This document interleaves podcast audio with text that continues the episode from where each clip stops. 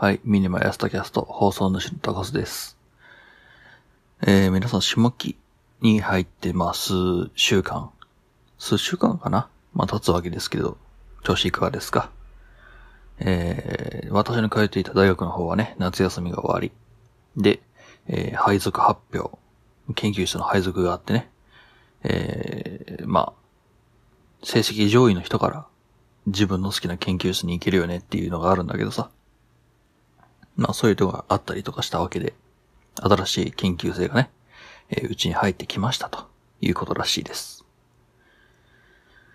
で、えー、まあ新しい授業も始まり、どうやらですね、その新しく始まった授業で、まあ、ポッドキャストを配信してみようぜという課題が出たらしいんですね。まあ、うちの研究室の教授が、まあ、実際には准教授なんだけど、がやってる課題みたいだね。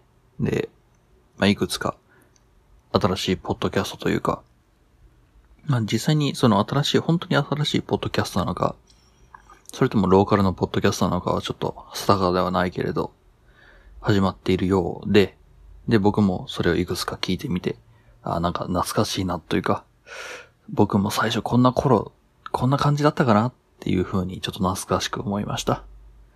うん、やっぱ始めた頃って全然その、やったことないわけじゃないか。で、ど、どんなこと話していいかわかんないし。っていうのでね。ただまあ、そう思って自分の配信第1話を見返してみるとですね、どうやらね、なんか、最近その始めた、新しくその課題で始めた子たちの方が喋るのが上手いんじゃないかっていう風にね、考えたりしまして。